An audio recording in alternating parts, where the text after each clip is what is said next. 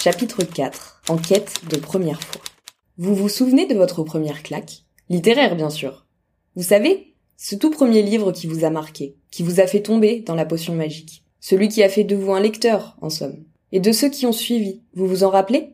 Du premier livre qui vous a fait pleurer, et de celui qui vous a fait rire aux éclats. Puis de celui qui vous a révolté, ou de ceux qui vous ont galvanisé. Toutes ces premières fois qui ont tant compté. N'est-ce pas pour elles que l'on continue de lire, encore et toujours, pour retrouver ce même rush d'émotions qui nous a parcouru la première fois, pour que l'histoire se répète on va en arriver à la question fatidique. The question de ce podcast. Quel est pour toi le livre qui a changé ta vie? Pour l'anecdote, ce, ce, livre m'a fait changer d'appartement. L'été, je, je, mangeais, je revenais lire et je faisais que ça, lire toute la journée. Ma mère me lisait beaucoup d'histoires, donc j'ai vraiment baigné dans la littérature depuis mon plus jeune âge. J'aime bien mettre une image sur une histoire. Je trouve que le manga, ça peut changer ta vie, ça peut changer ta vision des choses. Comme si au moment où je lisais ce livre, je trouvais moi-même un sens à ma vie en fait, en même temps que les garçons qui cherchaient de leur. Je pense que ça a eu un vrai impact sur euh, la façon dont tu vois les livres et la lecture. Embarqué dans la claque littéraire. Et si la littérature avait un impact sur nos vies? Depuis l'enfance, les livres font partie intégrante de notre construction. D'un livre peut naître une idée, une envie, un questionnement et parfois même un changement de vie. Bienvenue dans ce nouvel épisode de la claque littéraire, le podcast qui raconte comment les livres nous forment et nous transforment.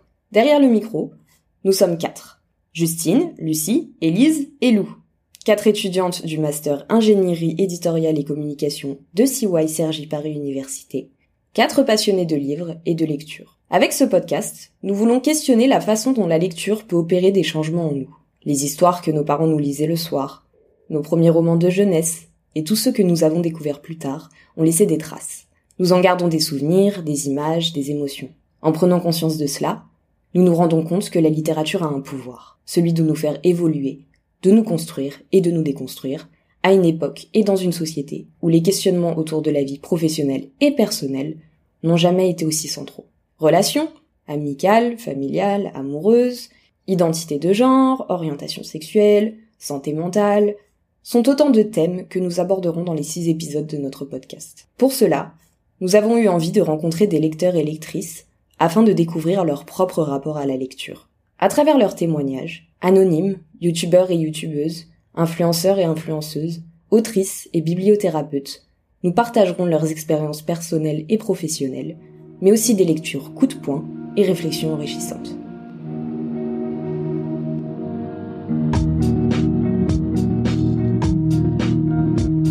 Dans ce quatrième et dernier chapitre de la claque littéraire, ne vous inquiétez pas, on se retrouve tout de même la semaine prochaine pour l'épilogue, Élise a donné rendez-vous à Lou Olivon, ancien étudiant en lettres, libraire en devenir et surtout ami de longue date, pour échanger autour de son rapport au livre, à la lecture et des œuvres qui ont ponctué sa quête identitaire. C'est dans sa chambre d'enfant qu'elles se sont retrouvées, assises à même le sol, séparées par une grosse pile de livres et une bouteille de cidre. Parce qu'on ne va pas se mentir, c'est quand même sacrément délicieux. Ensemble, elles ont beaucoup parlé de voyage et de quête de soi, du rôle que les livres peuvent jouer dans ce processus identitaire, du fil rouge qu'ils peuvent incarner tout au long de notre existence, et de la relation amour-haine que l'on peut être amené à nouer avec la lecture. Mais aussi du fait de lire pour soi, et de comment cette notion peut être amenée à disparaître à certains moments de la vie. Elles ont également abordé l'identification au personnage comme façon de développer son empathie, la façon dont les tropes peuvent se révéler incroyablement réconfortants, de son envie de devenir écrivain un jour, de la liberté d'expression inhérente à la littérature jeunesse, ou encore de fanfiction Harry Potter. Elles ont fini par dévier vers l'écriture des personnages de femmes fortes, le lien entre astrologie et lecture, et vers la quête de première foi, dans laquelle nous, lecteurs et lectrices, ne cessons de nous lancer. Mais là, et pour la première fois, j'ai eu mal, tellement mal, un coup de poing dans le ventre, le souffle coupé, le cœur en compote, l'estomac complètement écrabouillé, une douleur physique insoutenable mais je n'ai pas hurlé. Ce que je ressens maintenant que la douleur est toujours là, mais qu'elle ne m'empêche plus de marcher ou de parler, c'est une sensation d'impuissance et d'absurdité totale. Alors c'est comme ça? Tout d'un coup, tous les possibles s'éteignent? Une vie pleine de projets, de discussions à peine commencées, de désirs même pas accomplis? S'éteint en une seconde et il n'y a plus rien Il n'y a plus rien à faire On ne peut plus revenir en arrière? L'élégance du hérisson de Muriel Barberi.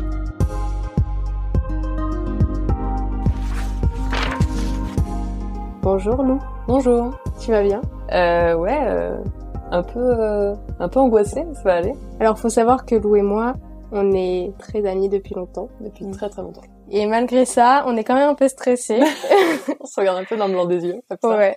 C'est un peu chelou cette histoire de s'enregistrer en discutant, alors que ça fait bien une heure qu'on discute pourtant. Mais ça va le faire. Alors, euh, Lou, je vais te poser une première question euh, très classique, mais euh, peux-tu te présenter de la façon dont tu le souhaites, donc avec tes propres mots? Alors, euh, je m'appelle Lou, mon signe astrologique est le cancer. Mes pronoms sont il et elle, j'ai 22 ans. Et euh, j'ai commencé à lire pour moi-même, il me semble, euh, l'été, quand j'étais en vacances dans ma famille, euh, avec euh, mon adelphe. On allait euh, à la librairie du village, parce que c'est un petit village, et on achetait le plus gros pavé qu'on trouvait dans la librairie, qui était, enfin, correspondait quand même à nos goûts, mais le plus gros qu'on trouvait, et on se faisait ça pendant tout l'été. Et après, on se l'échangeait, forcément. Et, euh, et du coup, euh, c'est comme ça que j'ai appris euh, à lire beaucoup et très vite. Quand j'étais euh, enfant, je lisais euh, un mot, une phrase, à peu près en diagonale, et je retenais la page.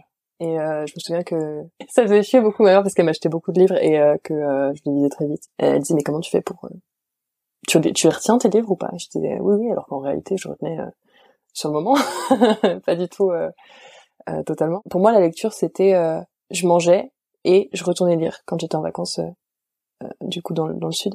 L'été je, je mangeais, je retournais lire et je faisais que ça, lire toute la journée. Euh, au point tu sais euh, quand t'es en maillot de bain t'as les traces du livre sur les cuisses T'as l'impression d'avoir euh, genre euh, une espèce de petite ligne rouge là, comme ça, c'est c'est immonde. et moi j'avais ça tout l'été. en C'est trop drôle. Ça m'est jamais arrivé, tu vois. Ah ouais, Tu sais parce que c'était des gros pavés et genre tu les mettais sur tes sur tes cuisses pour les tenir, parce que c'est pas facile de lire avec ces trucs-là en plus, genre quand c'est lourd. Je faisais ça tout le temps et euh, et après je je rentrais en euh, première littéraire. Waouh. Et euh, j'ai commencé à lire des livres uniquement pour euh, bah, pour l'école et tout. Et puis terminale littéraire et puis après prépa littéraire. Et là je je crois que c'était une de mes une des périodes les plus difficiles de ma vie en termes de boulot et tout. Je lisais vraiment pas pour moi. Je lisais que des trucs euh, avec des titres à coucher dehors, genre euh, l'histoire du Troisième Reich, euh, des trucs comme ça. Et c'était horrible. c'était vraiment horrible. Du coup, la- ma relation avec la lecture, ça a été pendant longtemps, euh, j'adore et je déteste. Bittersweet. Exactement. vraiment, exactement ça. Oui, il y a eu énormément d'infos en très peu de temps. Ouais. Tu m'as coupé l'air sur le, sur le Pardon. pied de plein de questions. Mais c'est pas grave, t'inquiète. Alors, le premier truc qui m'a marqué, Mm. c'est marrant parce que vu que on est amis, je l'ai dit, on se connaît bien, j'ai essayé un peu d'anticiper la, la réponse que tu me donnerais à la question euh, qui es-tu? Et, euh, et j'ai réfléchissé et je- il m'est même pas venu à l'esprit que t'allais dire je suis cancer alors qu'en fait c'est tellement évident. Ouais, et encore, je t'ai pas déballé euh, toute ma charte, hein, mais euh, ouais, non, c'est important pour moi euh, l'astrologie. euh. Je pense que ça se trouve, enfin, ça vient aussi du fait que j'aime beaucoup lire et que pour moi, les- quand j'étais gosse, les personnages, ils ont tout de suite été un point de repère euh, dans ma vie et tout, et que euh, l'identification aux personnages, l'identification, la recherche de, de caractère, etc., euh, savoir euh, où placer les gens dans ma vie en termes de ouais de d'égalité à un personnage ou euh, voilà genre euh, un tel est comme ça un tel est comme ça. Et savoir co- comprendre les gens au maximum et me comprendre moi au maximum c'est vraiment une de mes euh, une de mes passions. Donc c'est pour ça euh, l'astrologie ça rentre vachement dans le truc je pense. C'est à mon avis ça doit être pour ça que j'ai fait comme ça. C'est intéressant et euh, est-ce que tu peux nous résumer euh, en quelques mots pour nos éditeurs et auditrices qui nous écoutent en quoi consiste le, le signe cancer? En quoi tu peux, enfin, et si tu peux déjà, et en Mhm. quoi tu peux trouver un lien entre ton signe astro et les livres que tu lis? Avec le cancer Ou euh, entre ta passion, entre ton signe astro et ta passion pour la lecture peut-être? Ah, c'est une trop bonne question. Pour moi, le cancer, c'est une personne. euh, C'est souvent un signe qui est détesté, à mon sens. Enfin, à mon avis, tous les signes sont détestés, mais le cancer, c'est souvent la personne trop sensible, qui se plaint tout le temps, etc. Et en réalité, et je dis pas ça parce que je suis cancer, hein, je dis ça parce que je connais des cancers. euh, en réalité, c'est des gens qui sont excessivement euh, solides parce qu'ils traversent des trucs euh, difficiles en termes d'émotions, parce que c'est vrai que c'est des gens qui sont très sensibles, bon, voilà. Euh, et que et du coup ils, se- ils se créent une carapace et ils recherchent beaucoup de, de douceur et de sécurité dans les relations qui se créent, que ce soit avec leurs amis ou euh, leur famille ou, euh, leurs relations, etc. Et pour moi, les livres, ça a long- longtemps été ça. C'est, euh, par exemple, euh, j'imagine, je sais pas si vous bossez là-dessus dans votre podcast ou quoi, mais euh, les tropes euh, qu'on peut trouver dans beaucoup de livres, euh, etc. Pour moi, ma troupe préférée, c'est euh, la famille de personnes qui n'ont pas forcément de lien de parenté à la base, mais qui se retrouvent ensemble pour une raison, enfin ultérieure, tu vois, mais euh, les gens qui se qui se tissent des liens soit par la force des choses soit parce qu'ils ont rien à la base rien en commun mais au final ils se retrouvent les uns les autres dans la même galère ou quoi. Et j'aime beaucoup. Moi aussi j'aime trop ce, ce genre d'histoire et tout. Est-ce que est-ce que t'as un t'as t'as ça? euh, c'est l'immeuble d'en face de Vanida donc c'est l'intégrale euh, moi, je l'ai eu euh, en occasion parce que le prix est très très cher. Et en fait, c'est euh, plusieurs personnages qu'on voit évoluer, qui sont tous dans le même immeuble. Et donc plusieurs tranches d'âge, plusieurs situations familiales, oui, plusieurs relations, etc. Et surtout plusieurs modèles de famille. Genre, il y a une mère célibataire avec son jeune fils et son et son bébé. Il y a un couple avec un chien, un vieux couple avec un chien. Il y a un jeune couple. Et en fait, on les voit euh, évoluer et se rencontrer les uns les autres. Et au fur et à mesure du livre, les planches euh, des BD euh, deviennent de plus en plus euh, mélangées. Genre euh, les tâches 1 se mélangent avec les tâches 3, etc. Et du coup, c'est assez intéressant de les voir dialoguer. Et pour moi, ils deviennent une sorte de ouais de grande famille, même si la plupart ne s'apprécient pas forcément. Par exemple, la, la, la, femme dans le jeune couple, elle dit oh là là, si un jour je me retrouve comme comme ma voisine, ma vieille voisine du dessous là, je peux pas pouvoir supporter. et alors qu'en fait, ils s'aiment tous quoi mais c'est j'adore ce livre il est génial. Bah, tu me l'as prêté il y a un an ou deux je crois et j'ai trop aimé aussi. C'est trop trop bien. Pour revenir euh, à la petite bio que tu nous as fait toi-même est-ce que tu te considères je pense que la réponse est oui mais est-ce que tu te considères comme lecteur lectrice? Euh, oui oui, oui, je dirais que je l'ai été euh, longtemps pour moi-même, ensuite par la force des choses, et maintenant de nouveau pour moi-même il y a, mais depuis deux mois à peu près. Et du coup, ouais, j'ai cru comprendre dans ton parcours que au début, enfin, tes premiers souvenirs de lecteur, ils sont doux. Enfin, mhm. c'est l'été, c'est les vacances, c'est la chaleur, c'est la liberté un peu. Mhm. Puis après, ça devient vraiment une contrainte. Est-ce que tu penses que ça a eu un, un vrai impact sur euh, la façon dont tu vois les livres et la lecture?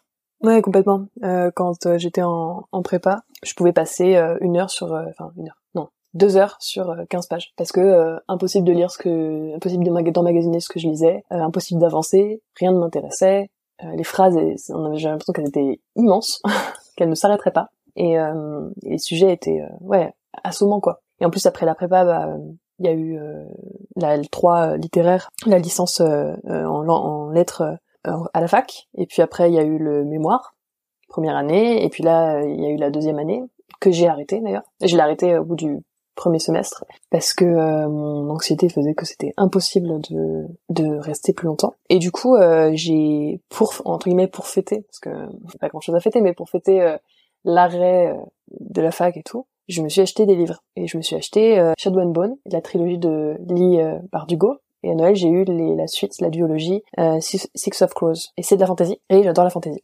j'en lisais énormément quand j'étais gosse maintenant un peu moins mais du coup ça a été une manière de renouer avec avec ce genre. Ok, donc maintenant la lecture c'est à nouveau un plaisir. C'est ça. C'est intéressant de, de voir que tu peux à un moment de ta vie être euh, dégoûté presque de la lecture, mais au final tu y reviens quand même. En fait, je m'en suis jamais vraiment séparée dans le sens où le, mon sujet de mémoire c'était euh, sur la littérature jeunesse et euh, sur le queer dans la littérature jeunesse et dans la réécriture. Mais en soi, je lisais plus plus de la théorie que des textes. je lisais sur les textes que je lisais. Donc mm. c'était c'était un peu fatigant et tout même si c'était très passionnant hein, en, vérité, mais euh, c'était un peu euh, épuisant. Ce que j'ai pu lire après, euh, ça a toujours été ouais une grosse une grosse part de moi-même. Aujourd'hui, est-ce que tu dois avoir un avenir en lien avec les livres, un avenir professionnel ou, simplement un avenir personnel? Euh, Bah ouais, moi j'écris depuis j'ai 8 ans et donc j'aimerais continuer à écrire et peut-être publier quelque chose un jour.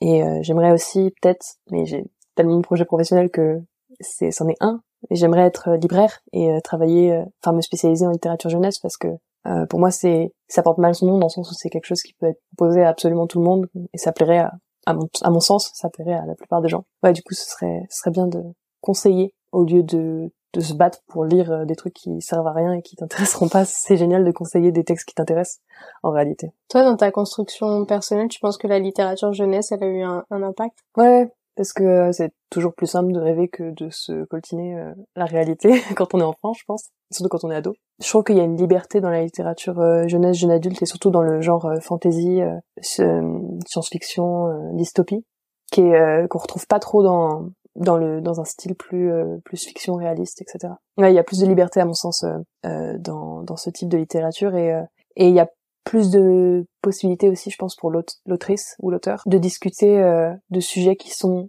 des sujets de société, tout en les amenant de manière avec plus de distance. Et du coup, ça fait réfléchir davantage que si on nous sert la chose avec la, la, réalité un peu froide devant les yeux. Bon, après, il y a aussi euh, les essais qui sont, les essais politiques qui sont hyper intéressants, mais ce que je veux dire, c'est que si on veut, entre guillemets, vulgariser l'information et la rendre euh, plus intelligible pour des gens qui n'ont pas forcément, euh, pas forcément réfléchi comme ça, ou, parce qu'il y a ça aussi, c'est, c'est facile de, enfin, c'est facile, c'est plus simple, à mon sens, de donner une, un aperçu de comment on pense quand on transforme le, la chose et quand on la, quand on l'amène avec plus de poésie, plus d'imaginaire, plus de, de liberté, que si on la, on la sert comme ça brute. C'est plus simple de, même de convaincre, à mon sens, en faisant comme ça. Euh, je trouve que ce, ce genre est hyper, euh, hyper riche pour ça. Mais toi, personnellement, qu'est-ce qui s'est passé avec ce genre? Enfin, est-ce que tu as des souvenirs ou des exemples concrets de ce que la littérature jeunesse t'a apporté en tant que personne, en tant qu'individu? Ouais, euh, bah quand j'étais enfant, euh, j'adorais les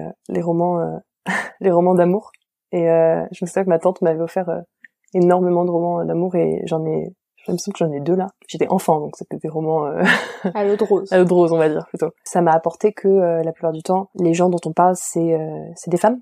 Et moi, pendant très longtemps, j'étais persuadée d'être hétéro et, et d'être cis, et ce n'est pas le cas ni pour l'un ni pour l'autre. Donc, je pense que pendant longtemps, je me suis mis à la place de, du narrateur qui parlait d'une femme, ou euh, ou d'une narratrice qui parlait d'une femme et c'était euh, plus simple pour moi euh, d'imaginer les choses par rapport à oui à la dimension amoureuse que ça pouvait que le texte pouvait avoir.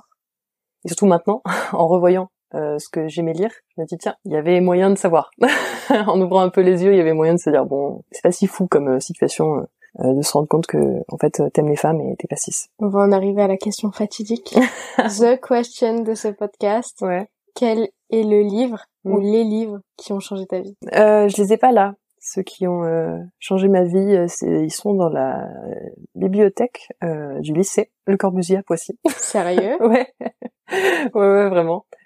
C'était les, les Valentines, écrit par Vanida, pareil, la même autrice que l'immeuble d'en face. C'est des bandes dessinées et c'est sur l'histoire d'une lycéenne qui traverse énormément de déboires amoureux, de difficultés, de déceptions, etc. Mais les dessins sont empreints d'une telle émotion et sont à la, à la fois ouais très émo émotifs et à la fois euh, entre guillemets assez épurés pour qu'on puisse euh, s'identifier euh, aux situations de la vie du personnage principal.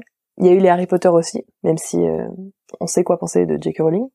Il y a eu aussi beaucoup de Enfin, moi, j'ai, pour mon mémoire, j'ai étudié une fanfiction de Harry Potter en particulier, qui s'appelle All the Young Dudes, donc je conseille d'aller la lire parce qu'elle est excellente. Et en plus, on peut euh, on peut se la faire euh, imprimer maintenant parce qu'il y a des gens qui l'impriment euh, et qui l'impriment en livre. Et sinon, il y avait ce livre qui s'appelle La plus belle fille du monde et que j'ai lu, lu et relu et qui est de Agnès Desarts.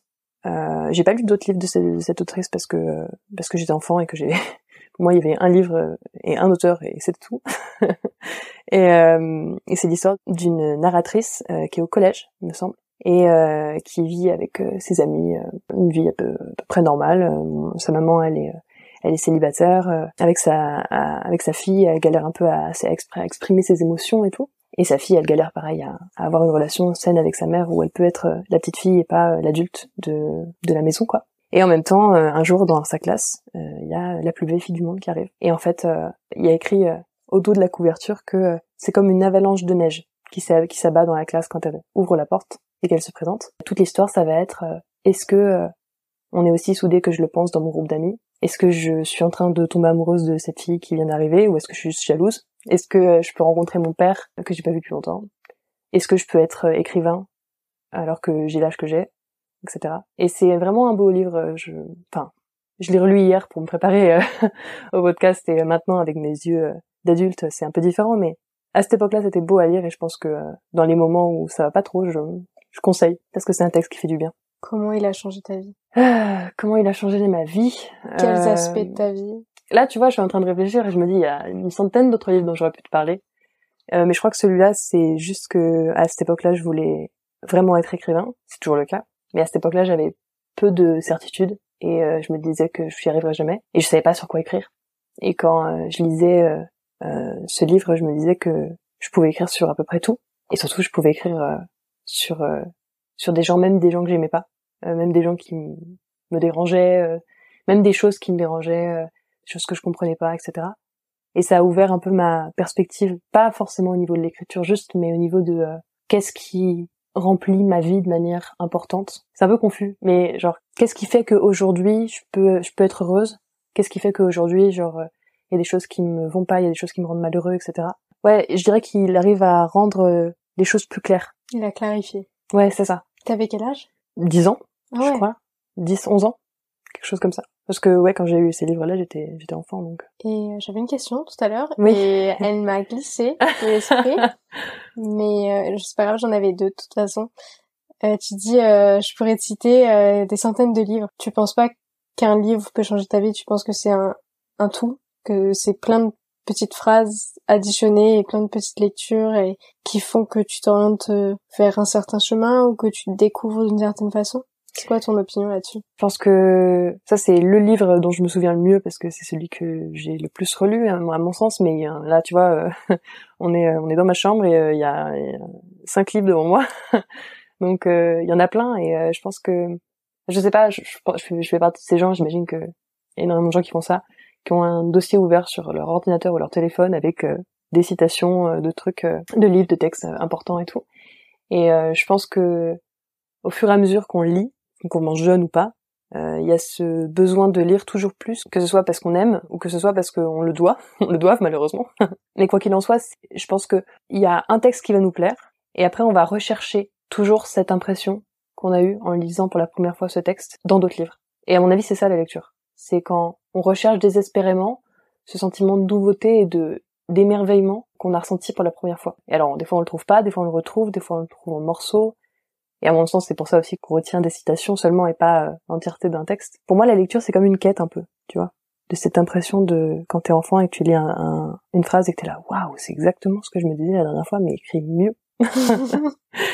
c'est pour ça que pour moi, la, la lecture, c'est un émerveillement euh, constant et que bah, de toute façon, on peut retrouver ça euh, à d'autres moments, hein, dans, dans, au cinéma, dans le cinéma, dans les séries, etc.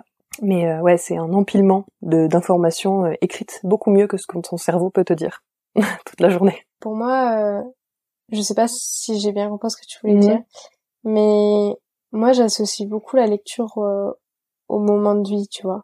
Par exemple, tout à l'heure, je te parlais d'un livre de Delphine de Vigan que j'ai lu dans un moment où j'allais pas bien du tout, et ça a été euh, horrible. Genre, ce livre, il m'a mise plus bas que terre. Alors que d'autres livres, par exemple, il y a 5, cinq ans, je crois, où j'étais dans une période, pareil, difficile, et j'ai lu euh, la saga du bonheur de Marie Laverge, et, et là, ça a eu l'effet inverse. Ça m'a vraiment tiré vers le haut, et ça m'a donné euh, non seulement des, des rôles modèles euh, féminins, où je me suis dit, mais euh, c'est ça, en fait, genre, euh, c'est ça le féminisme, et, et c'est ça, c'est à ce genre de femme que j'ai envie de ressembler et c'est vers là que je veux tendre. Pour moi, ce livre, c'était une grosse claque, en fait.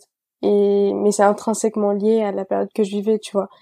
Et toi, j'ai l'impression que c'est indépendant un petit peu, que le, la sensation d'émerveillement, elle est indépendante de la façon dont tu te sens, ou je me trompe? Ah non, tu te trompes pas. Ah bon, après, il euh, y a des livres que, enfin, des textes que j'ai lus euh, qui m'ont, euh, qui m'ont foutu une claque et je me suis pas forcément relevée euh, tout de suite, mais en fonction de comment je me sentais sur le moment. Je pense qu'il y a des livres que j'associe à un bien-être, pas forcément que j'ai vécu sur le moment, mais qui m'ont procuré du bien-être, et donc que je relis en recherchant ce bien-être de nouveau. Et après, c'est vrai que, ouais, euh, pour moi, les livres me rappellent un moment où je l'ai lu, et pas forcément le sentiment que j'ai eu en lisant le livre. C'est plus euh, un souvenir. Mais est-ce que c'est un souvenir aujourd'hui Mais est-ce que au moment où tu l'as lu, mm -hmm. c'était autre chose? Est-ce que c'était une perspective, un espoir ou euh, une révolution, tu vois, une petite révolution. Ah oui, oui, il y a des livres qui m'ont fait ça euh, complètement. Euh, ça paraît cliché, mais euh, quand j'ai lu les Hunger Games, je pouvais pas m'arrêter.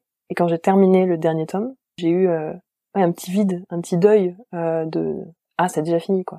Et la raison pour laquelle je t'ai répondu comme ça tout à l'heure quand je t'ai dit que les textes c'était pour moi une une course où tu recherches toujours cette même impression, c'est que maintenant je sais qu'en relisant les Hunger Games, j'aurais pas cette même impression. Ça fait partie d'une forme de déception, mais lié du coup au côté éphémère euh, de la lecture, qui fait que euh, pour me sentir bien, je lirai des passages, mais je relirai pas tout le livre, parce que sinon je vais me retrouver face à ce sentiment de vide, mais pas le même sentiment de vide du coup, un sentiment plus euh, en disant ah, jamais je j'ouvrirais ce livre pour la première fois. Un peu comme quand tu regardes un film et qu'il y a quelqu'un à côté de toi qui te dit euh, ah j'ai adoré ce film, je donnerais n'importe quoi pour le revoir pour la première fois. Et c'est un peu ça en fait pour moi la lecture. Évidemment quand euh, quand je les relis euh, parce que je vais mal, j'ouvre j'ouvre un livre, je passe mon, mon après-midi en train de lire plein de livres etc. Mais pour moi c'est plus des pâles copies de ce que j'ai ressenti en lisant pour la première fois un livre. Et malgré tout tu les relis. Oui, malgré tout je les relis oui. parce que les mots me font toujours plaisir et parce que les mots sont toujours aussi beaux quoi. J'ai grave du mal à relire des livres. Il y a peu d'élus ah dans ma bibliothèque qui ont été relus. Mais est-ce que t'as en tête ou parmi la pile de livres qu'il y a devant toi, mhm. est-ce que t'as un livre qui a dépassé cette sensation d'émerveillement, de plaisir euh, lié à la lecture, aux mots, et qui s'est transformé en changement, vraiment qui a qui t'a impacté toi, je veux dire tes croyances, qui tu es, où tu t'es dit mais euh, mais c'est vrai en fait, j'avais tort ou alors ça te conforte euh, au contraire dans quelque chose, tu vois? Est-ce que au niveau de tes de tes croyances, de tes valeurs, est-ce que ce, un livre pour toi a déjà eu ce pouvoir-là de te faire changer profondément, euh, intérieurement? Oui, je pense que oui. Je pense que bah déjà là, tu vois, je t'en ai mis cinq, mais en vérité, il y en a il y en a plus. Mais je j'ai pas là comme ça. Je pense que ce soir en me couchant, je vais être là. Ah mais oui, j'aurais pu parler de ce livre-là aussi. Mais mais là, celui que j'ai dans les mains, c'est L'élégance du hérisson de Muriel Barbery. Et alors je serais pas capable de te dire quand est-ce que je l'ai lu. Je l'ai lu tard par rapport au moment où il est sorti. De ce que je me souviens, j'étais pas hyper bien à ce moment-là. Alors pas euh, au point où je peux être de temps en temps euh, en ce moment, mais j'étais pas bien quand même. Et en fait, euh, l'histoire c'est que il y a deux personnages qui sont en, en, face à face dans un même immeuble, encore un immeuble. Hein, j'ai un problème avec les immeubles, je crois. et c'est donc une femme qui s'appelle Renée et euh, qui est euh, concierge de l'immeuble, et euh, une, une petite fille qui s'appelle Paloma qui a 12 ans et qui se destine au suicide. Donc le, le, le, résumé, c'est littéralement il se trouve que je suis très intelligente, exceptionnellement intelligente même. C'est pour ça que j'ai pris ma décision à la fin de cette année scolaire. Le jour de mes 13 ans, je me suiciderai. Quand je l'ai lu, j'ai assisté du coup à une amitié naissante entre cette, entre donc René et Paloma, une amitié un peu bizarre, un peu sortie de on sait d'où euh, parce que il y a rien qui les relie. Et au final, je spoil rien parce que sinon c'est trop triste, ça sert à rien de, lire le livre, mais euh, en fermant le livre, je me suis dit, ok, je sais pas pourquoi je veux vivre, mais maintenant, euh, je me dis qu'il y a quand même moyen que je j'aille voir encore ce que les prochaines années valent pour moi, que j'aille vérifier si c'est bien. et je sais que quand je vais pas bien, euh, alors je le relis pas parce que il me ferait du mal, je pense, mais il est dans ma bibliothèque et je le lorgne de temps en temps en disant non, je... encore quelques années. Allez, on essaye de et je pense pas être quelqu'un de foncièrement euh, suicidaire, mais je suis quelqu'un de d'anxieux dépressif et du coup, ça aide d'avoir lu ce livre, je pense. En tout cas, moi, ça m'aide. Bah, je pense que je vais te le piquer. Ouais. Déjà, pour commencer. et ok, grave intéressant. Il y a des livres comme ça qui que tu relirais pas, mais qui ont changé quelque chose. Genre, je sais que dans ma chambre, j'ai une étagère euh, j'ai j'ai deux grosses bibliothèques et j'ai une petite étagère euh, accrochée au mur au-dessus de mon lit et là-dedans il y a que les livres qui, qui ont changé quelque chose. Comme ça où j'ai pareil je les relirai pas mais je les lorgne régulièrement et ça me rappelle euh, ce qu'ils m'ont appris et tout ça. Autre question. Tu me dis si tu veux pas forcément en parler je comprendrai vas-y. T'as dit tout à l'heure euh, je suis ni cis ni hétéro. Qu'est-ce que tu es? Et ensuite est-ce que la lecture euh, elle t'a apporté quelque chose euh, à ce niveau-là aussi, sur ce chemin-là de ni cis ni hétéro. J'ai l'impression qu'il dit mi figue, mi raisin, c'est euh... Ça pourrait être un bon type de podcast, ça. ni cis ni hétéro. Ça fait depuis l'été 2020, euh, je crois, que euh, je sais que je suis non-binaire. Et alors, je suis passée par plusieurs sets de pronoms et même plusieurs prénoms. Mais maintenant, euh, je sais que ce que j'ai là, ça me ça me convient. Et euh, pour ce qui est de mon, orientation sexuelle, je suis euh, lesbienne. Et ça, pour le coup, j'ai eu du mal à le comprendre, un peu plus de mal que que le côté non binaire. Et je pense que dans la lecture, ce qui m'a aidé, on va dire pas aidé parce que je suis quelqu'un avec qui, qui, est un peu long à la détente en termes de réalisations qui me sont propres, ma réalisation sur moi. Tout le monde le sait avant moi, hein, en général. Donc voilà, mais je sais que ce qui m'a aidé, c'est de voir, oui, euh, des livres qui mettaient en scène euh, des couples, euh, des couples de lesbiennes ou des personnes pas qui sont binaires ou trans, parce que à l'époque où je lisais, ça se faisait pas. Mais mais je sais que il m'est arrivé plusieurs fois de me poser la question de me demander, tiens, si j'étais pas une fille, qu'est-ce que je serais? Ah bah je serais peut-être comme ce personnage-là. Et, euh, et pendant très longtemps d'ailleurs, ça a été plus facile pour moi de m'identifier à des personnages masculins, sans pour autant que je sois un homme trans maintenant, hein, ou même euh, une personne transmasque. Je me considère vraiment comme euh, une personne non binaire. Mais ouais, il y a eu cette question de genre qui est arrivée très très tôt dans mon identification au personnage et qui est encore euh, là aujourd'hui parce que ça m'aide toujours plus à, apprendre qui je suis et à me découvrir. Là comme ça, je pourrais pas forcément citer de personnages euh, dans mon enfance qui ont été pour moi euh, euh, avec certitude dans le texte gay ou lesbienne ou autre parce que encore une fois c'était un peu sous cap quoi J.K. Rowling pour le coup a vraiment profité de ça et Enfin, je pourrais faire un podcast entier sur J.K. Rowling, on va pas, on va pas en parler maintenant, mais allons-y. mais du coup, ouais, pendant longtemps, ça a été un moyen pour moi de, de comprendre qui j'étais. là, comme ça, je, je pense à, j'ai commencé Shadow and Bone, donc j'ai lu le premier tome. Il y a beaucoup de gens, dans des personnes qui l'ont lu, qui l'ont lu pardon, qui disent que euh, Alina, le personnage principal, est euh, bisexuel. Et ça fait plaisir de voir que, euh, même si c'est juste des petits indices comme ça, de voir que le, elle s'attache de plus en plus à la à, à Genia qui devient son amie et, et qu'elle la trouve magnifique et que à plusieurs reprises elle se dit tiens si Genia est tombée amoureuse d'un d'un mec que Alina juge pas très beau, elle se dit moi j'ai un peu de chance etc que elle puisse me trouver à son goût aussi. Et c'est des choses qui, pour moi, euh, sont importantes maintenant. Je vois aujourd'hui euh, le nombre de textes que je n'ai toujours pas lu d'ailleurs, qui mettent en scène des couples LGBT. C'est génial pour les ados. Euh. Aujourd'hui, je dis ça, j'ai l'impression d'avoir 80 ans, mais vraiment pas. mais c'est juste que c'est génial de se construire en ayant des modèles aussi clairs et sans honte, quoi. Euh, et pas des, modèles de personnages qui dont on pourrait se dire, tiens, comme ça, peut-être en tordant la phrase dans ce sens-là, il y a moyen que, etc. Quoi c'est ça fait du bien de voir que euh, il y a des personnages qui évoluent et qui, qui, qui, sont écrits pour être des personnages LGBT et pas euh, parce qu'ils sont célibataires et qu'ils ont l'air un peu queer comme ça on se dit bon euh, voilà quoi. Et toi comment t'as su? Comment j'ai su? J'ai su quand j'étais en terminale. J'étais un peu trop amie avec mes amis, avec mes copines.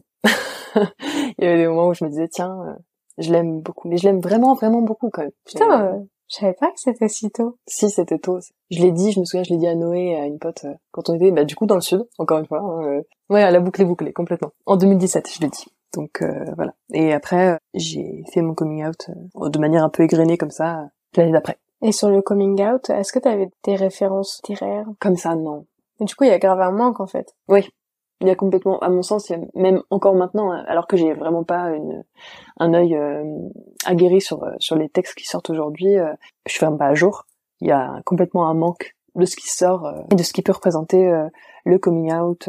Le problème, c'est pas tant le coming out parce que je pense que ça c'est un sujet qui est vu et revu, ne serait-ce qu'au cinéma, et qui est, qui est larmoyant et qui fait plaisir parce que du coup ça met en scène des parents, etc. et tout. En réalité, ce qui manque le plus, c'est des modèles de représentation de queer de, couples queer euh, heureux. Parce qu'il y a énormément de films et de séries qui mettent en scène des couples qui se déchirent, des gens qui se détestent parce qu'ils sont queer, ou des gens qui, se font bully parce qu'ils sont queer et euh, ou qui ou qui meurent. c'est euh, c'est terrible. Et en fait, on oublie que que ce qui compte en réalité, c'est des représentations de personnes heureuses de vivre leur amour et heureuses, heureuses de vivre dans leur vérité et au plus proche de qui ils sont quoi. Sur la question du féministe, il y a pas parce que toi, tu es féministe. Ah oui, oui. oui. T'as été, ou tu es toujours, je ne sais pas, militante. Euh, T'as fait de, du des collages et tout à Paris. Je me considère, enfin, je pense pas. Pour moi, il y a des gens qui sont militants. Moi, je pense que j'ai mis la main à la pâte à un moment. Euh, après, euh, je suis pas du tout assez active pour être mili pour me considérer militant, tu vois. C'est déjà plus que la plupart des gens. Oui, mais enfin, il y a encore énormément de choses que je pourrais faire et euh, et c'est loin d'être euh, d'être assez à mon à mon sens ouais, il y a énormément de textes pour le coup qui m'ont qui m'ont beaucoup plu. Euh. Il y a des textes que je dois encore lire, qui sont considérés euh, incontournables. En tout cas, pour ce qui est de la fiction, je sais que euh, les personnages que j'identifiais comme étant féministes quand je lisais, quand j'étais enfant ou même ado, je ne les considère plus du tout comme ça. Et, ah ouais, ouais, ouais, ouais. Genre? Par exemple euh, Par exemple, bah... À part J.K. Rowling. Eh ben, on va revenir là-dessus. non, non, mais on va, on va y revenir. Tous les personnages féminins dans, dans les œuvres de J.K. Rowling Harry Potter, ce sont des personnages qui ont été écrits pour être euh, des personnages qui euh, entourent le héros, qui sont, elles sont soit des amies, soit des mères, soit des amoureuses. Il n'y a pas plus que ça. Et pourtant, euh, énormément de gens se sont retrouvés dans euh, Hermione Granger parce qu'elle était euh, très intelligente, parce qu'elle était très forte, parce qu'elle tenait tête aux garçons, etc. Mais en réalité, elle a été écrite pour être, pour déborder d'émotions, pour être trop, oui, pour être trop émotive, pour être trop fragile. C'est très triste. Et maintenant, je vois la différence avec comment les personnages féminins sont écrits maintenant. pour le peu que j'ai lu, hein, encore une fois, hein, je, me, je m'y remets tout, tout juste là. J'ai l'impression de, recommencer à lire comme si j'étais enfant, mais euh, dans Six of Crows, les personnages que j'ai lus, euh, euh Inej, le personnage d'Inej est, à mon sens, beaucoup plus féministe et représente une bien plus grande avancée que le personnage de Herman Granger. Et évidemment, il y a, il y a dix ans entre les deux, donc c'est normal. Et je dis dix ans, j'en sais rien en vérité, Ouais, mais en même temps, tu vois, moi je suis en train de relire en ce moment la, la saga de Pierre Bottero Mhm. et Willan. Je sais pas si tu l'as lu. non, j'ai pas lu celle-là. Ok, bah je me souviens que quand j'étais plus jeune, j'avais lu Elana. Et là, pour le coup, moi déjà, ça a été une claque, une grosse claque féministe. Et euh, bah parce que genre c'est juste, elle est juste tellement badass et genre c'est la personnage principal de l'histoire et enfin pour les, mes souvenirs sont flous à vrai dire, mais je me souviens qu'elle était ouf. Juste ouais que c'était c'était le soleil de l'histoire. C'était vraiment le soleil et que c'était pas des histoires d'amour à l'eau de rose, même si j'adore les histoires d'amour à l'eau de rose, quand même, tu sais. Mais, euh, mais non, mais que c'était des histoires d'aventure avec euh, des bastons, euh, du politique euh, et qu'elle était là tout le temps et que, enfin, elle était trop cool.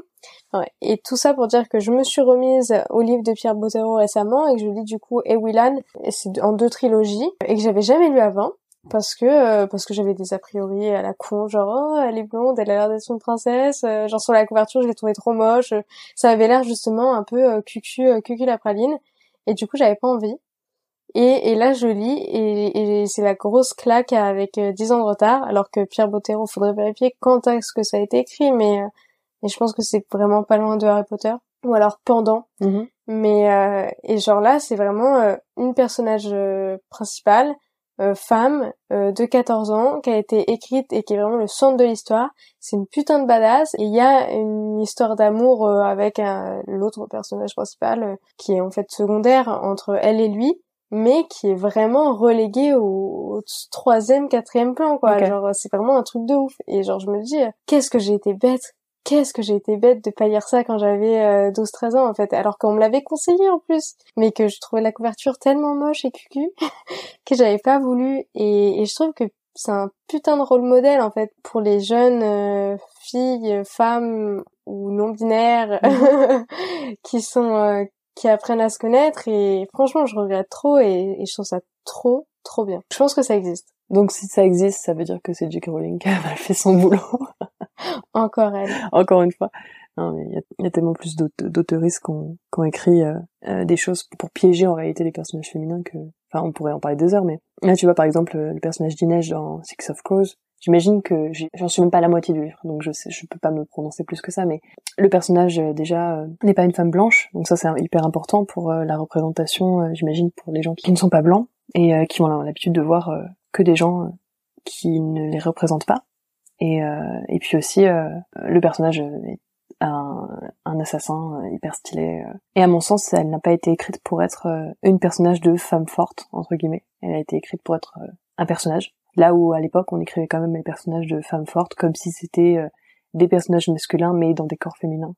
Mm. Euh, et ça vient pas de moi, hein, ça vient de... euh, Jenna Morrissey, c'est euh, une, une youtubeuse qui, qui, qui parle de comment bien écrire un livre avec des personnages pas trop clichés et, euh, et je conseille parce que c'est très drôle, elle est hilarante et elle donne des très bons conseils, donc euh, voilà, si vous aimez écrire. Pour moi, Inaj est un personnage qui est écrit pour être un personnage fort et badass et pas pour être un personnage de femme forte avec euh, pas d'émotion, euh, pas de ressenti, juste euh, une meuf avec une arme quoi. C'est vrai. Mais après, euh, Evilan dont je parlais, alors, je pense que Elana a plus été écrit avec cette image de femme forte, hyper badass et tout, genre regardez, elle fait aussi bien que les hommes. Et Evilan, je crois pas. Je, je le pense pas. Mais, euh, mais peut-être. Je ne sais pas.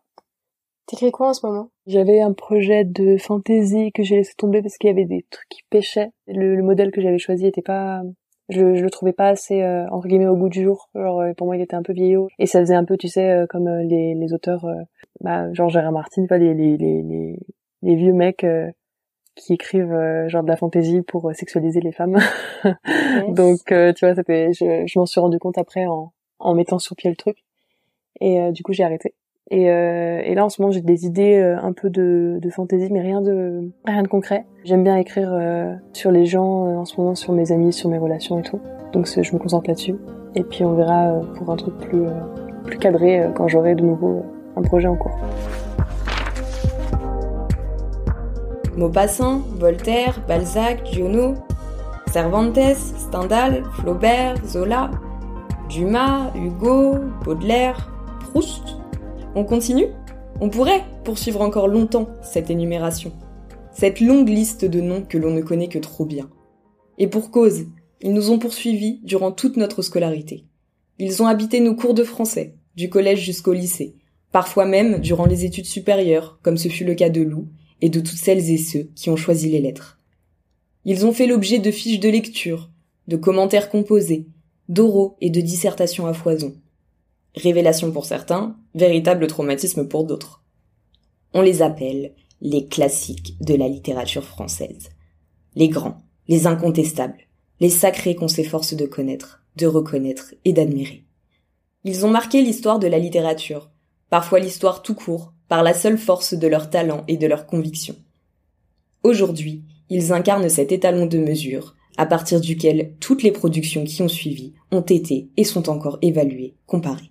Romans contemporains, BD, manga, essais, poésie moderne et toutes les nouvelles formes de création littéraire y sont confrontées. Parfois acclamés, acceptés ou tolérés aux côtés de ces monuments, ou bien rejetés, écartés et relayés au rang de ce qui se fait appeler la sous-culture. Oui, oui, vous en avez déjà sûrement entendu parler. Il s'agit bien de ce pan entier de la littérature qui s'octroie de plus en plus de place dans les librairies, gagnant du terrain face aux éternels rayons estampillés classiques et littérature française. Ce côté obscur de la force vers lequel il était encore acceptable de se tourner à l'aube de nos dix ans, mais que les adultes ne sauraient voir une fois qu'on en a quinze.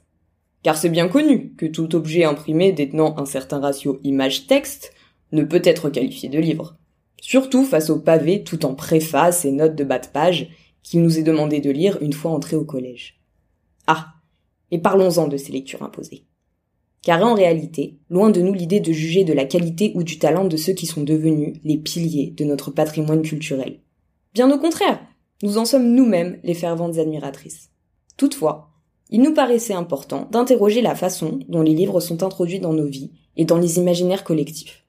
Car une fois passé le temps béni des albums, des Tom Tom et Nana et des J'aime lire, il n'est pas rare de voir contraintes, devoirs et obligations devenir synonymes de cette entrée dans le monde de la littérature. Et avec elles sont posées les bases d'une conception hiérarchique de la lecture. C'est ainsi que le regard de l'autre et le jugement font leur entrée dans cette activité pourtant si épanouissante. On se surprend alors à garder nos lectures pour nous, renoncer au partage, voire même, dans certains cas, les dissimuler aux autres. Car il n'y a rien de pire pour un ou une jeune lectrice que de devoir entendre que le livre qu'on a entre les mains, que l'on chérit et qui nous fait vivre mille et une sensations et aventures, eh bien que ce n'est pas de la lecture, ça. Sous-entendu, un objet ne peut porter le nom de livre que s'il pourrait apparaître dans un manuel scolaire ou bien remporter un prestigieux prix littéraire. Bref, finalement, la grande question qui est posée ici, c'est celle des lectures imposées dans le milieu scolaire, couplée à la grande variété des goûts de lecture de toutes et tous. Alors certes, ces lectures permettent de constituer une culture générale solide et surtout commune. Mais rappelons aussi qu'elles peuvent être le moment où le décrochage de la lecture sévit le plus. Ça te dit quelque chose à toi qui nous écoutes Combien de fois as-tu repoussé un livre uniquement parce qu'il t'avait été conseillé par tes parents, imposé dans le programme ou même préconisé par des documentalistes? Déjà, Montaigne écrivait qu'il n'aurait, je cite, rapporté du collège que la haine des livres. On voulait s'imaginer ce qu'il en est cinq siècles plus tard. Qu'est-ce qu'on fait alors? Comment éviter que les jeunes soient dégoûtés de la lecture? Certains éditeurs de romans classiques ont mis en place des stratégies. Par exemple, il leur arrive de mettre la photo d'un film ou d'une série TV dont l'adaptation a eu du succès en guise de couverture. Par une sorte de renversement, le livre devient alors non plus l'original, mais un dérivé du film ou de la série, comme s'il s'agissait d'une novélisation, à savoir l'adaptation romanesque, de sa propre adaptation. Il existe aussi des versions abrégées de certains classiques, ou bien encore des réécritures pour tenter de démocratiser leur accès. Pourquoi pas? Dans les salles de classe, certains professeurs tentent également de convaincre leurs élèves en leur faisant regarder et comparer différentes adaptations du film par exemple, ou bien en leur donnant à lire la version bande dessinée du classique. Plutôt malin. En revanche, il y a quelque chose que les éditeurs font qui a le don de nous hérisser le poil. Il s'agit de la quatrième de couverture, où, en toute impunité et aux yeux de tous, les éditeurs se livrent à un acte qu'ils n'oseraient pas infliger à un auteur vivant. Le spoiler. Non mais vraiment. Combien de classiques voient leur intrigue entièrement dévoilée dans leur dos? Quel enfant aurait envie de se coltiner 400 pages d'un livre dont il connaît déjà la fin? Et pas que les enfants d'ailleurs. Clémentine Beauvais, une autrice française, l'a parfaitement pointé dans un article à mourir de rire qu'elle a publié sur son blog Mais pourquoi tu ne fais pas de la vraie littérature? L'article est intitulé Lettre ouverte aux éditeurs de romans classiques. Elle y note que dévoiler l'intrigue envoie des messages catastrophiques aux lecteurs potentiels. Entre autres, qu'un classique ne se lit pas pour le plaisir de l'intrigue, et que les classiques, tout le monde les connaît. Très efficace pour dissuader toute envie de lire et de découvrir. On vous laisse le lien en description de l'épisode, car vraiment, ça vaut le détour. Tout ça pour dire que les classiques, c'est chouette. Mais que forcer les jeunes à ne lire que ça, dès le collège et en les présentant comme la seule littérature valable, ce n'est pas forcément la meilleure stratégie d'acquisition pour rendre les nouvelles générations curieuses et cultivées. Surtout à l'heure de Netflix, YouTube, TikTok, etc., qui demandent bien moins d'efforts que de se plonger dans un livre.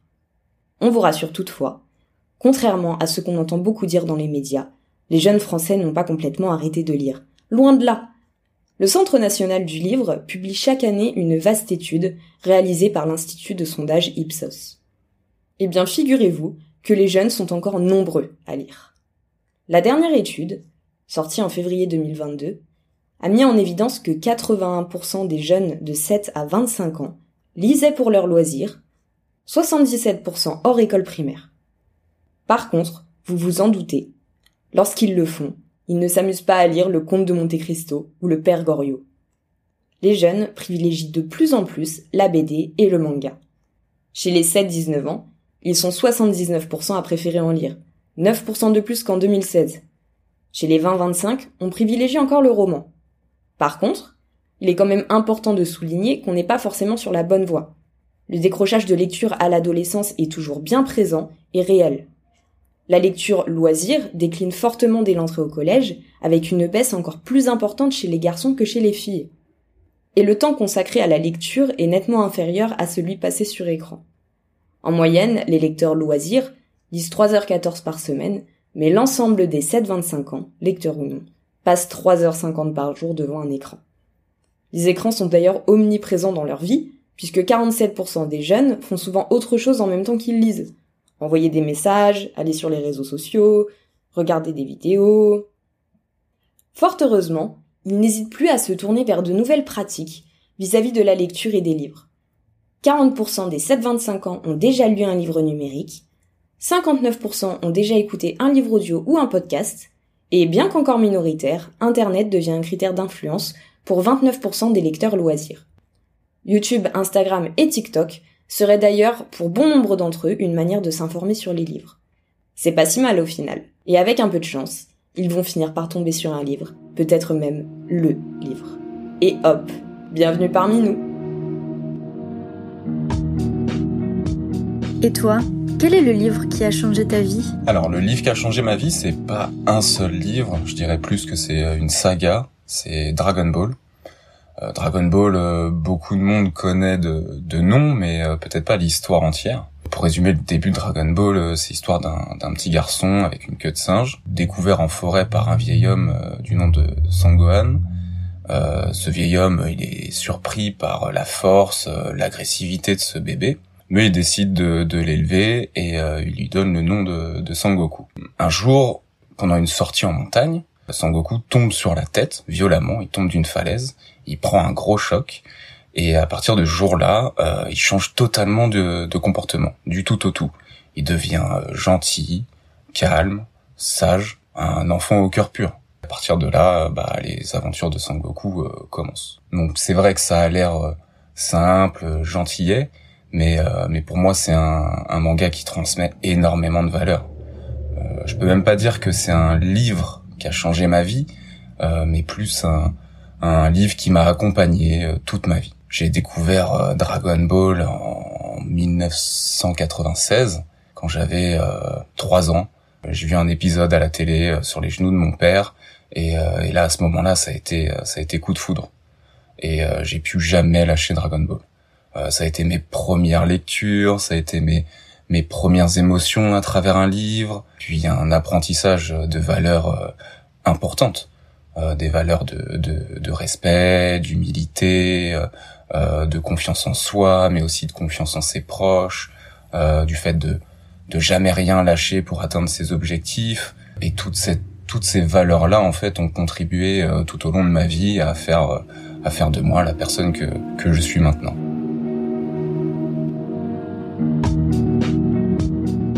Merci beaucoup d'avoir écouté ce cinquième épisode de la claque littéraire.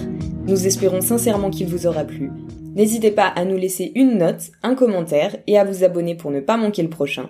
Rendez-vous sur notre compte Instagram pour discuter et débattre des sujets abordés avec Lou et nous partager vos claques littéraires. Vous pourrez d'ailleurs retrouver tous les livres cités dans la description.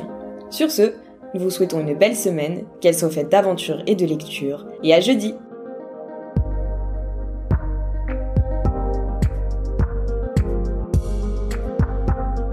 La claque littéraire est un podcast réalisé par Lucie Barbet, Lou Guyenne, Justine Parmentier et Élise Provillard dans le cadre d'un projet tutoré du Master Ingénierie éditoriale et Communication. L'interview que vous venez d'entendre a été enregistrée au micro de Élise Provillard. Les passages narratifs ont été écrits par Élise Provillard. Justine Parmentier est au montage et la couverture a été designée par Lou Guyenne. Pour finir, la musique de la claque littéraire a été composée par Gabriel Gauthier. Merci à lui.